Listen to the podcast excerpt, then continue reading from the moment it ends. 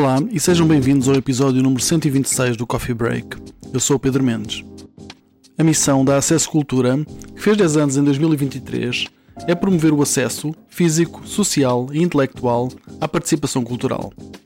Cumpre essa missão por meio de vários eixos de atuação que vão desde a consultoria à formação. Maria Vlarum, fundadora e diretora executiva da Acesso Cultura, falou-nos da atividade da associação, das várias ações em que estão envolvidas, nomeadamente no ciclo de Corpos Políticos que vai acontecer na Culturgest e do futuro. Espero que gostes. Até já. Olá a todos, eu sou o Pedro Mendes, a minha convidada é a Maria Vlahu, um dos membros fundadores e diretora executiva da Acesso Cultura, com quem eu vou falar nos próximos minutos. Uh, Maria, muito obrigado por teres vindo ao Coffee Break. Obrigada eu, Pedro, é um prazer. É um gosto também.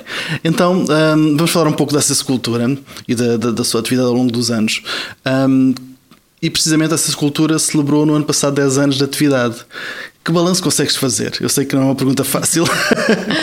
é, aliás, o que tentamos fazer ao longo do ano, no ano passado, uma espécie de balanço um, que consideramos ser muito positivo. Uh, sentimos que há uma maior consciência no nosso setor em relação às questões da acessibilidade uh, e depois não só da acessibilidade, uh, também da inclusão, da equidade, uh, uma maior consciência da enorme diversidade que existe no mundo e que o nosso setor, em muitos casos, não, não reflete, não representa. Portanto, a, a, primeira, a primeira nota que gostaria de fazer é isso: sentimos que, como colegas, como uhum. setor, como comunidade, Uh, estamos mais conscientes e também mais preparados para trabalhar na prática estas questões, não ficar pela teoria. Uhum. E que principais, um, eu chamei-lhe marcos e conquistas, destacas destes, destes 10 anos, mais de 10 anos já neste momento? Daria muita importância precisamente a isso, a esta questão da prática, de pôr a teoria em prática. Uh, a Acesso Cultura, como associação de profissionais do setor e de entidades culturais, uh, tem vindo a colaborar com diversas pessoas e entidades, uhum. uh, tanto no que diz respeito à identificação e o trabalho à volta das questões físicas, de barreiras físicas, que é a primeira coisa em que pensamos quando ouvimos a palavra acesso, não é? Uhum. Uh, mas uh, também ir um bocadinho além disso, como sempre a Acesso Cultura fez, e antes da Acesso Cultura, uhum. o grupo informal que fomos durante 10 anos, o Grupo para Acessibilidade nos Museus, que sempre considerou estas uh, questões de uma forma mais alargada e não pensou apenas em barreiras físicas, mas também em barreiras sociais e intelectuais. E mesmo dentro disso, não se pensa apenas a questão da relação tradicional público entidade cultural. Hum. Não é? Ah, interessa também saber o que é que, quais são as barreiras que as pessoas encontram, porque a cultura acontece em qualquer lado, não hum. apenas nos nossos espaços formais, hum. culturais. O que é que acontece noutros espaços, mas também quem é que trabalha neste setor, que barreiras existem para pessoas diversas que queiram trabalhar este setor, inclusivamente artistas. Hum, dirias que a missão com que se comprometeram em 2013, que é já agora promover o acesso físico, social e intelectual, como tu dizes, à participação cultural, sentes que tem sido cumprido ao longo dos anos? Tem conseguido chegar lá? É, não diria cumprido. Hum. Cumprido provavelmente nunca será e isto não nos desanima. Hum. Há sempre coisas por fazer e mesmo assim pensando na dimensão de Portugal como país, eh, devemos também assumir que pouco é feito, mesmo assim. Ou seja, temos excelentes exemplos a nível europeu e a uhum. nível internacional em muitos casos, mas se pensarmos na dimensão do país, na dimensão do setor, continua a ser pouco. Portanto, a nossa missão é aquilo que nos orienta, é aquilo que nos permite manter o foco, tomar decisões uh, e, e, sim, uh, estamos nesse caminho. Uh, isto sim, podemos dizer com, com convicção que estamos num caminho e que seguimos esse caminho. A ver com esse caminho terá a visão da cultura que eu vou ler que diz uma sociedade curiosa e inclusiva na qual qualquer pessoa possa sonhar, ter oportunidades para participar e ser o melhor que puder. Como é que está essa, essa, essa visão? Esta visão continua lá também, às vezes tentando tentando tornar mais claro o que é que significa ter uma missão, o que é que significa ter uma visão. A visão é o sonho, a hum. visão é aquilo que nos faz acordar todas as manhãs e querer ir trabalhar uh, tendo um propósito. Uh, estamos longe dessa sociedade uhum. que está descrita na nossa visão, mas também não há dúvidas que muitas pessoas, não só profissionais do setor, porque criar uma sociedade com estas características da inclusão, do respeito, uh, da, da equidade, de não importar se vivemos em Lisboa, se vivemos no Alentejo, se vivemos em Bragança, se uhum. vivemos, não é? De todos podermos ser o que quisermos, o que sonhamos, uh, e para conseguirmos construir uma, uma sociedade dessas, não passa apenas pela cultura, esta é outra uhum. coisa fundamental. Uhum. Portanto, nós damos o nosso contributo como profissionais de determinada área, que têm determinadas características, uhum. mas isto é um esforço comum e tem que se espalhar, não tem que ser um esforço partilhado. Um dos, um dos, um dos vetores desse, desse, da vossa atividade é o de capacitação. Tem um programa bastante extenso de, de formação, de capacitação. Queres-nos falar um pouco dessa, dessa atividade e do que, e do que procura hum, atingir? E... Uh, claro, investimos muito na capacitação, isto porque uh, uma barreira eh, crucial é a nossa ignorância. Portanto, se não trabalharmos esta matéria, se não trabalharmos a volta da nossa ignorância, se não procurarmos contrariar a nossa ignorância, o que traz também, em muitos casos, muito desconforto. Hum. Temos que ser corajosos, não é? E temos que arriscar. É, não conseguimos criar uma base de pessoas informadas, sensíveis, conhecedoras, para poderem depois trabalhar as matérias na prática. E também a, a nossa, o nosso menu, digamos assim, de ações de capacitação também reflete essa visão mais alargada de pensar barreiras físicas, sociais e intelectuais. Uhum. Um, no, no, dia, na altura em que estamos a gravar, estão abertas as, as candidaturas para, para, os dois prémios anuais que a Acesso Cultura atribui. Quer-nos falar um pouco de cada um deles e do, e do, e do porquê da sua existência? Claro. Um deles, o Prémio Acesso Cultura, vai fazer 10 anos. Hum. Estamos a pensar nisso. De que forma podemos avaliar o que tem sido este caminho, porque o principal propósito uh, do Prémio Acesso Cultura tem sido dar maior visibilidade às boas práticas, eh, às pessoas que se esforçam uhum. para ultrapassar barreiras e para contribuir para a tal sociedade com a qual sonhamos. Uhum. Tem sido este o foco e o principal objetivo do prémio e estamos muito contentes porque Uh, ficamos todos os anos, quando chegam as candidaturas, ficamos a conhecer tantos projetos que desconhecíamos por completo, que se fazem em pontos tão diversos deste, deste país um, e que nos dá aquele conforto, se quiseres, de que, como setor, estamos a trabalhar, uhum. estamos conscientes, estamos a querer uh, contribuir. Portanto, acho que é uma das grandes mais-valias do Prémio Acesso Cultura. Uh, este prémio foi criado em 2014 Uh, depois, em 2017, quisemos dar maior visibilidade a uma outra causa uh, que nos uh, é muito querida desde a criação da Acesso Cultura, uhum. que é a linguagem clara. Porque outra barreira fundamental na nossa área, pela qual considero que somos os únicos responsáveis hum. é a linguagem que usamos para comunicar com a sociedade em geral e não apenas entre, entre pares. Hum. Todas as nossas organizações culturais podem ser museus, podem ser teatros, podem ser orquestras, podem ser bibliotecas, arquivos. Estão abertos ao público, procuram criar uma relação com o público, uhum. com a sociedade. E esta sociedade não tem os conhecimentos que nós temos. Uhum. Pode ser curiosa, uhum. mas muitas vezes esta curiosidade leva até nós depois as pessoas não percebem nada. É uma conversa que serve para nós próprios, entre pares. Portanto, temos investido imenso. Primeiro, com o curso de capacitação nesta área que se realiza desde 2013 e que uhum. tem tido variedíssimas edições. Depois, mais uma vez, o prémio veio dar, veio tornar estas estas questões mais concretas, mais uma vez. Recebemos candidaturas uh, e procuramos. Uh, dar maior visibilidade, distinguir aquelas entidades ou aquelas pessoas que se esforçam para uh, comunicar de uma forma mais clara e partilhar, porque, porque a participação depende também da informação. Se uhum. as pessoas não percebem, como é que participarão? Claro. Um, de, de 4 a 16 de março vai acontecer na Cultura Gesto o ciclo Corpos Políticos, com curadoria de Diana Nips. Qual é para ti, a Acesso Cultura tem uma participação e já vamos falar dela, eh, qual é para ti a importância da existência deste ciclo nesta altura?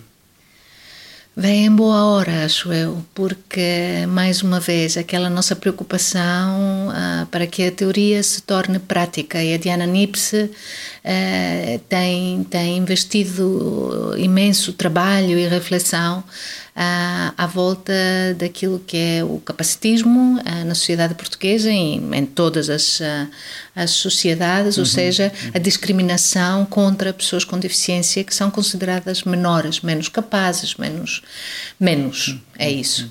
Uh, e para nós é um orgulho, em primeiro lugar, uh, olhando para o percurso da Diana, uhum. uh, e é um prazer podermos ter um pequeno contributo em duas ações concretas que estão inseridas neste ciclo. Primeiro, o ciclo vai abrir com um workshop que tem o título Como e Quando Falar da Deficiência.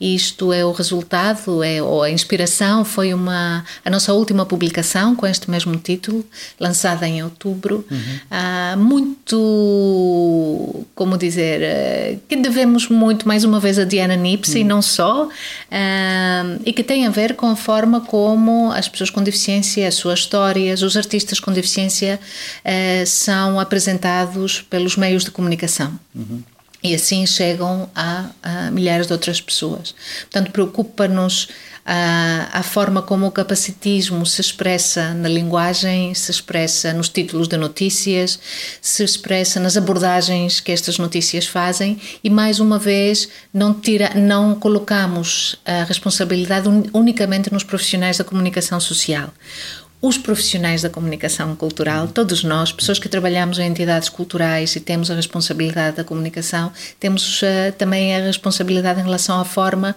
como fazemos o contacto com a comunicação social e apresentamos este trabalho que desenvolvemos. Portanto, uhum. uh, a primeira, o primeiro momento em que essa escultura está também envolvida será este workshop, uhum. dirigido em primeiro lugar, a jornalistas e a profissionais da comunicação cultural, onde teremos conosco três artistas com deficiência, a própria Diana Nips, a Joana Reais e a Joana Gomes, e vamos trabalhar algumas notícias de forma muito prática, vamos analisá-las e trabalhá-las.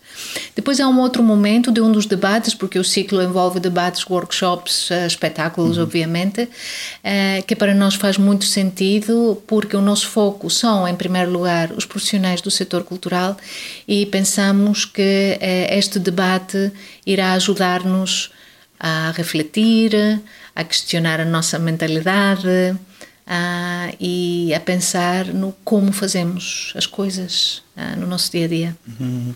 Falamos um pouco da importância de dar visibilidade a, a corpos e vidas fora da norma, que é Penso que é o que é importante. Sim, é isso mesmo, fora da norma. E qual é a norma, não é? E acho que é isso mesmo que a Diana Nips quer que nós uh, questionemos. Uhum. Uh, a invisibilidade de certos corpos uh, resulta numa ausência na cabeça de muitos de nós. Uhum. Se não vemos, as pessoas, as pessoas não existem. Só que as pessoas existem, têm direitos, têm sonhos uhum. uh, e estes sonhos encontram as barreiras que todos nós, como sociedade, uh, criamos todos uhum. os dias, como indivíduos, como profissionais, como colegas. Uh, acho que é importante aqui falarmos muito rapidamente da diferença entre o modelo médico e o modelo social da deficiência. O modelo médico baseia-se num diagnóstico. Uhum. Ah, esta pessoa tem este problema. E o problema é da pessoa e nós como sociedade vamos ver eh, de que forma podemos ajudar, é? hum. prestar assistência. Foi graças aos esforços, ao ativismo de pessoas com deficiência desde o final dos anos 60 hum. que se criou uma outra forma de pensar a acessibilidade, que é o modelo social da deficiência, que nos diz: sim, senhor, temos um problema e o problema somos todos nós. Hum. Somos hum. todos nós que pensamos que existe uma norma, um corpo normativo, que não reconhecemos a diversidade humana uhum. e que desta forma construímos uma sociedade cheia de barreiras não permitindo as pessoas viverem a sua vida em pleno. Isto não é justo, em primeiro uhum. lugar, e não é democrático. Uhum, uhum. Um, a atividade, a própria atividade dessa escultura está a contribuir para a não necessidade da sua existência no futuro ou ainda há muito caminho para andar e não é preocupação? Há muito caminho para andar, sem dúvida, mas claro que a ambição é essa. Aliás, temos um colega, o Marco Paiva, uhum. que tem uma estrutura, a Terra Amarela, que trabalha com artistas com e sem deficiência. O Marco dizia, quando criou a Terra Amarela, espero que daqui a cinco anos a Terra Amarela não seja necessária, uhum. não é? Uhum. E como o Marco, outras pessoas, eh, o, o sonho é esse. Uhum. Uh, não temos qualquer dúvida ou ilusão, as coisas levam tempo, mas ao mesmo tempo devemos afirmar que as coisas não devem levar mais tempo do que é absolutamente necessário. Há momentos em que temos de agir, não podemos continuar a conversar para sempre, uhum, uhum. porque enquanto nós temos tempo para conversar, outras pessoas veem os seus direitos uh, uh, condicionados, uhum, questionados. Certo. Agora, noutra nota, eu gostava que fizesse um mini pitch às pessoas que consideram, que estão a considerar associar-se à acesso cultura, mas que ainda não o fizeram. uh, há uma questão muito importante em relação àquilo que é o, uma pessoa, um profissional da nossa área, uma organização cultural, cultural uhum. associar-se. A Acesso Cultura é uma associação que vem do próprio setor não é um corpo externo. Somos uhum. nós que trabalhamos nesta área da cultura que queremos uh, promover uma mentalidade, uma prática uh, à volta das questões da acessibilidade e de tudo o que vem com ela. Uhum. Uhum. Volto a dizer, a inclusão, a equidade. É, quando as pessoas se associam à SES Cultura, apoiam este trabalho, que é um trabalho, é, é, muito trabalho para uma equipa que é minúscula, e é um trabalho, é, em grande parte, é, voluntário ou pro bono. A direção da SES Cultura é, é, voluntária, não é? Como é natural numa associação. Eu própria, como diretora executiva, é, dou este trabalho, este tempo pro bono, é, e portanto o, o apoio que é para esta associação e para o trabalho que procura desenvolver o, a cota anual que os associados pagam é fundamental, uhum. tanto para que este trabalho possa ser feito, uh, como também para garantir alguma a necessária independência na nossa forma de trabalhar. É precisamente porque temos este apoio também financeiro, não é? Das cotas dos uhum. associados, uh, que podemos fazer este trabalho sem depender financeiramente de outras entidades, outros projetos, eh, e sem que esta dependência nos faça ah, autocensurar-nos, se quiseres. Podermos fazer o trabalho com honestidade, com seriedade, uhum. e isto, ah, sem dúvida, ah, tem uma base forte naquilo que é a associação das pessoas. Depois é uma família maior. Hum. É aquilo que dizia no início, somos uma comunidade de pessoas que partilham de uma visão. Ah, e quanto mais membros tem a família, ah, mais forte se torna na sua, na sua afirmação. E uma última nota, talvez, para uhum. as pessoas não ficarem, para às vezes há um mal-entendido, porque eu falei do trabalho voluntário e pro bono. Eh, desde o primeiro momento, a Acesso Cultura sempre eh, pagou aos, às pessoas que colaboram como formadoras, como, como consultoras, uhum. etc. Porque são as, a própria atividade que desenvolve, que é uma atividade paga, Sim não a 100%, mas a capacitação é, a consultoria é, uhum. é, para nós era uma questão fundamental pagar as pessoas que uh, colaboram com a associação e procurar ser justos também, no momento uhum. que sentimos que financeiramente estávamos mais, um bocadinho mais seguros, um, ehm, os honorários também tiveram um aumento, procuramos ser justos e somos muito abertos também à crítica, uh, que também é importante porque crescemos com ela. Uhum. Uh, e queremos que as pessoas estejam atentas e se sintam à vontade para comentar e para criticar o nosso trabalho. Isto torna-nos melhores. Sem dúvida. Vou terminar pedindo-te um desejo para um mundo mais acessível. Uh, pode soar básico, mas um mundo mais acessível é um mundo que, em primeiro lugar, é um mundo mais informado e mais sensível. Uh, e espero que a Acesso Cultura seja um dos agentes uh, que contribua para isso e que poderá contribuir para esta mudança.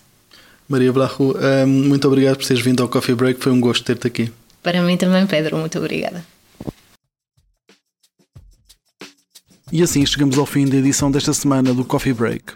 Podes subscrever no Spotify, Google Podcasts e Apple Podcasts. Se pesquisares por Coffee Paste ou Coffee Break, será fácil encontrar-nos. Se gostaste deste episódio, deixa-nos lá um comentário e uma classificação. Vai ajudar-nos a chegar a mais ouvintes. Convidamos-te a visitar-nos em coffeepaste.com, onde podes encontrar muito mais conteúdos, bem como as notas deste episódio. A música deste podcast é da autoria do DJ Music Mr. Bird. O design é de Nicolás Fabiano. Eu sou o Pedro Mendes e falamos em breve. Fica bem.